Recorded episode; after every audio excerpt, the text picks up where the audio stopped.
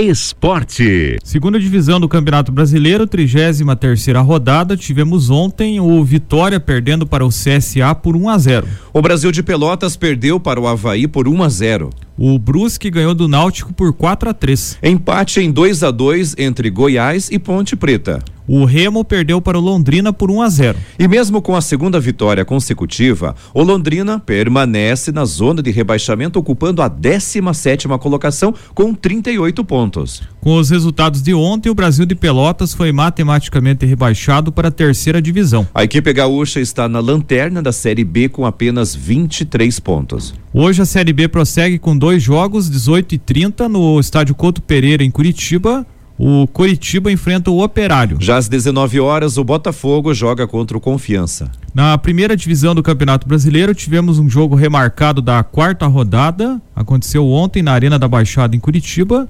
O Atlético Paranaense, depois de estar perdendo por 2 a 0, conseguiu buscar o empate Atlético Paranaense 2, Flamengo 2. E com o resultado, o Atlético Paranaense ocupa a 14 quarta posição com 35 pontos. Já o Flamengo está em terceiro lugar com 50 pontos. O time, ele está nove pontos atrás do líder Atlético Mineiro, mas tem um jogo a menos.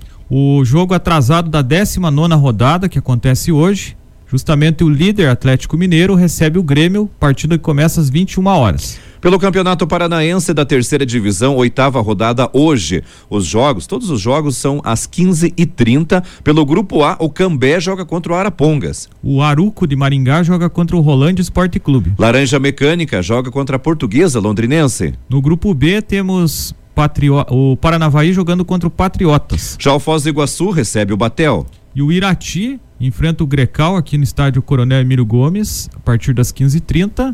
Jogo que não tem presença de público, então a população pode acompanhar através da transmissão na TV Azulão no Facebook. Política. O ex-ministro da Justiça, Sérgio Moro, vai oficializar sua filiação ao Podemos no dia 10 de novembro. O partido divulgou nas redes sociais o convite para o evento, marcado às 9 horas no Centro de Convenções Ulisses Guimarães, em Brasília. O slogan da campanha de Moro, na imagem apresentada pelo partido, é, entre aspas, juntos podemos construir um Brasil justo para todos. A expectativa é de que Moro dispute a presidência da República nas eleições de 2022, mas, concor mas concorrer a uma vaga ao Senado também não foi descartado. O Podemos divulgou o convite oficial da cerimônia de filiação logo após algumas notícias afirmarem que Moro deveria se encontrar com representantes do União Brasil, sigla que surgiu da fusão entre DEM e PSL. As informações são da Gazeta do Povo. Noticiário Estadual. Nos primeiros nove meses deste ano, o Paraná registrou redução de 11,21% no total de assassinatos, na comparação com o mesmo período do ano passado. Os números foram informados ao portal G1 via Lei de Acesso à Informação pela Secretaria Estadual de Segurança Pública. Conforme o levantamento, entre janeiro e setembro deste ano, 1.417 pessoas foram assassinadas em casos de homicídios dolosos, roubo seguido de morte, que é conhecido popularmente como latrocínio, e lesão corporal com morte. No mesmo período, em 2020, foram 1.596 vítimas. Em relação aos assassinatos por homicídio doloso, a redução no período foi de 10,39%, tendo caído de 1.596 mortes no ano passado para 1.354 nos primeiros nove meses de 2021. A queda no total de vítimas de latrocínio foi de 28,88%. Entre janeiro de entre janeiro e setembro deste ano, 32 pessoas foram mortas, enquanto que no mesmo período do ano anterior foram 45 mortes. O total de vítimas de lesão corporal com morte foi de 40 nos primeiros nove meses de 2020, passando para 31 neste ano, uma redução de 22,5%. Os dados de feminicídios, conforme a secretaria, já estão inclusos no total de homicídios dolosos. Foram 49 vítimas até setembro deste ano nos, nove, nos primeiros nove meses de 2020, o total de mulheres mortas por esse tipo de crime foi de 55. Na comparação, houve redução de 10,90%. Considerando as mortes registradas somente no mês de setembro de 2021, houve queda de 14,28% no total de vítimas em comparação com o mesmo mês de 2020. O total passou de 161 para 138. Foram 153 vítimas de homicídio doloso seis vítimas de latrocínio e duas vítimas de lesão corporal com morte em setembro do ano passado. Os registros passaram em setembro deste ano para 130 assassinatos em casos de homicídio doloso, três por latrocínio e cinco em casos de lesão corporal. As vítimas de feminicídio diminuíram de 7 para 5 na comparação entre o mesmo mês dos dois anos. As informações são do portal G1. Noticiário Estadual. A CCR e a Agência Nacional de Aviação Civil, ANAC, firmaram no dia 20 de outubro o contrato de concessão dos aeroportos do Bloco Sul, arrematado em leilão em abril deste ano. O bloco inclui quatro terminais do Paraná, o Afonso Pena, Bacaxiri, Londrina e Foz do Iguaçu. A informação foi divulgada em fato relevante publicado no site da CCR.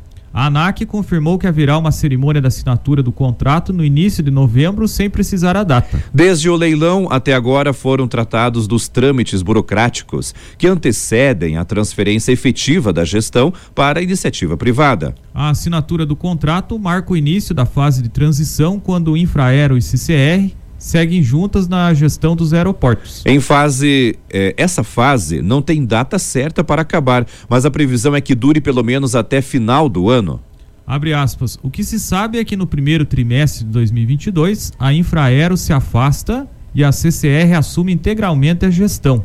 Fecha aspas, informou a assessoria de imprensa da concessionária. Nos últimos meses, a CCR já deu início ao processo de contratação dos colaboradores que irão atuar nos aeroportos. Paralelamente, a Infraero seguiu com o programa de demissão voluntária, pago integralmente pela concessionária, conforme previsto no edital de concessão. Alguns ex-colaboradores da Infraero participaram do processo de seleção da CCR e parte está sendo contratada. As obras previstas no edital de concessão devem começar no primeiro trimestre de 2022. No caso do aeroporto Afonso Pena, na região metropolitana de Curitiba, a prioridade é a construção da terceira pista, que vai viabilizar pousos e decolagens de aeronaves de grande porte e voos internacionais. O terminal de Foz do Iguaçu também ganhará mais uma pista e ampliação do terminal de passageiros. Para o aeroporto de Londrina, está prevista a ampliação da pista e a construção de um novo terminal de passageiros. O aeroporto Bacaxiri, o menor do Bloco Sul, localizado no bairro de mesmo nome em Curitiba, receberá adequações na pista de decolagem e ampliação do pátio de aeronaves, mas se manterá exclusivamente na aviação geral sem receber voos regulares de passageiros, apenas pequenas e médias aeronaves executivas. As informações são da Gazeta do Povo. Noticiário Geral. Todos os anos, turistas paranaenses saem do estado em direção às areias do litoral catarinense. A preferência de muitos pelo lado de lá, da divisa estadual, torna o Paraná o principal fornecedor em potencial de visitantes ao território vizinho no pós-pandemia.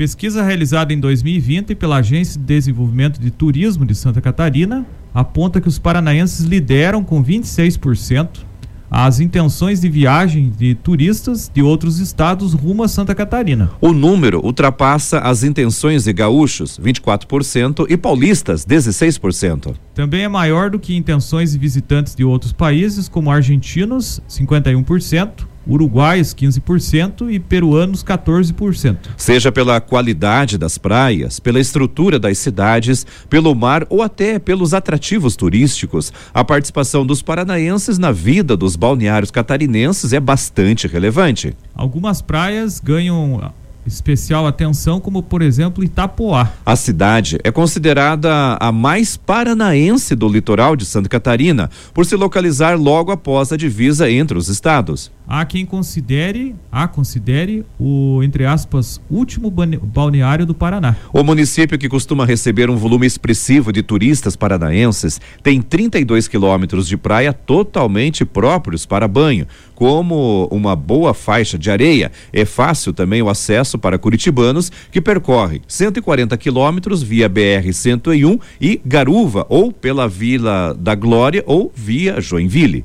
Ana Patrícia Claudino Bauer, que é corretora de imóveis e proprietária de uma imobiliária em Itapoá, relata que a maioria dos locatários de temporada é paranaense. Segundo ela, para a próxima em dois em dezembro, para a próxima temporada em dezembro, cerca de 80% das reservas realizadas até o momento vêm do estado vizinho. Além disso, a corretora tem 50 imóveis disponíveis para locação e desses 44 são de proprietários paranaenses, a maioria de Curitiba e região metropolitana, mas também de algumas cidades do interior, como Pato Branco, Campo Mourão e Maringá. Segundo Gabriel Godoy, diretor de turismo de Itapuá, a busca pela cidade se deve aos preços atrativos, à proximidade com o Paraná e algumas características da cidade. Para exemplificar, o diretor compara Itapuá e Guaratuba, no Paraná. Abre aspas. Itapuá tem opção de ter praia cheia, mas também tem opção mais família, com trechos mais vazios.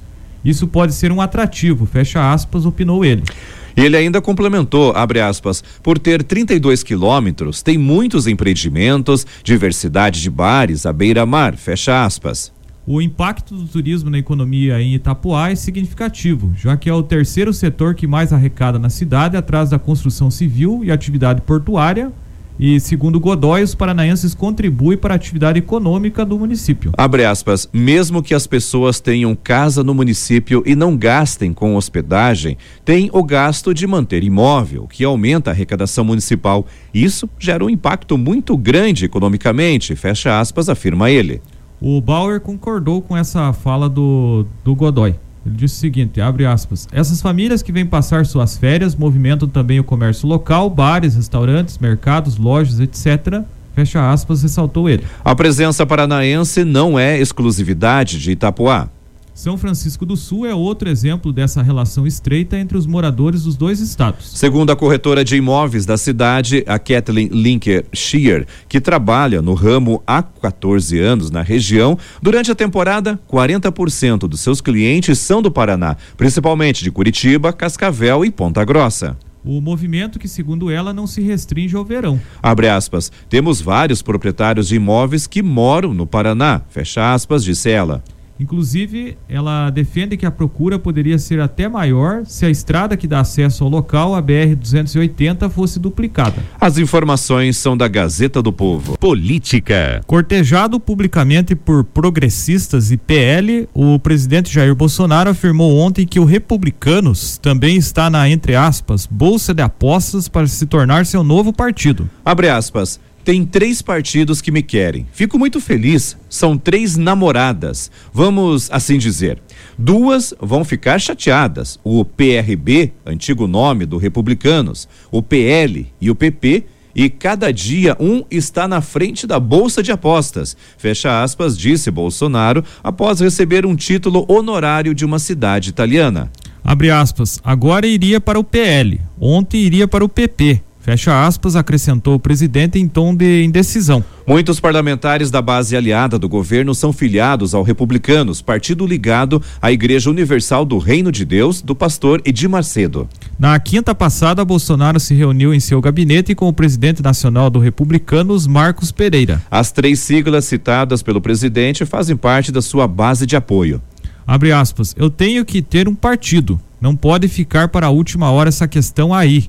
Fecha aspas, afirmou Bolsonaro. Na mesa de negociações para a definição da próxima legenda estão o controle de diretórios regionais e a escolha de candidatos ao Senado. Pelas contas de Bolsonaro, mais de 30 parlamentares devem acompanhá-lo na filiação ao novo partido. Hoje, parte da tropa de choque do governo na Câmara ainda está no PSL, partido pelo qual o presidente se elegeu em 2018, mas deixou após desentendimento com a cúpula. As informações são do jornal O Estado de São Paulo. Noticiário Geral. O período de Piracema começou na segunda-feira e segue até 28 de fevereiro de 2022. Nesse período fica proibida a pesca de todas as espécies nativas no Paraná. Conforme o Instituto Água e Terra, o IAT, a multa para quem for flagrado descumprindo a medida é de cerca de setecentos reais. Além disso, a autuação também prevê multa de vinte reais por quilo de peixe pescado. Segundo o IAT, na lista das proibições estão as espécies o bagre, dourado, jaú, pintado, lambari, mandi amarelo, mandi prata e piracanjuva. Durante o período é quando durante o período é quando a maior parte das espécies se reproduz. As restrições não se aplicam às espécies consideradas exóticas que foram introduzidas no meio ambiente pelo homem, como o bagre africano, a carpa, corvina, peixe-rei, sardinha de água doce, a piranha preta, a tilápia, o tucunaré e o zoiudo. Também não são proibidos os híbridos orgânicos resultantes do cruzamento de duas espécies. Durante o período de Piracema também ficam proibidas competições de pesca, como torneios, campeonatos e gincanas. A autorização vale apenas para competições em reservatórios, visando a captura de espécies não nativas e híbridos. A restrição é uma medida anual do Instituto Brasileiro de do Meio Ambiente e dos Recursos Naturais Renováveis, o IBAMA. As informações são do portal G1.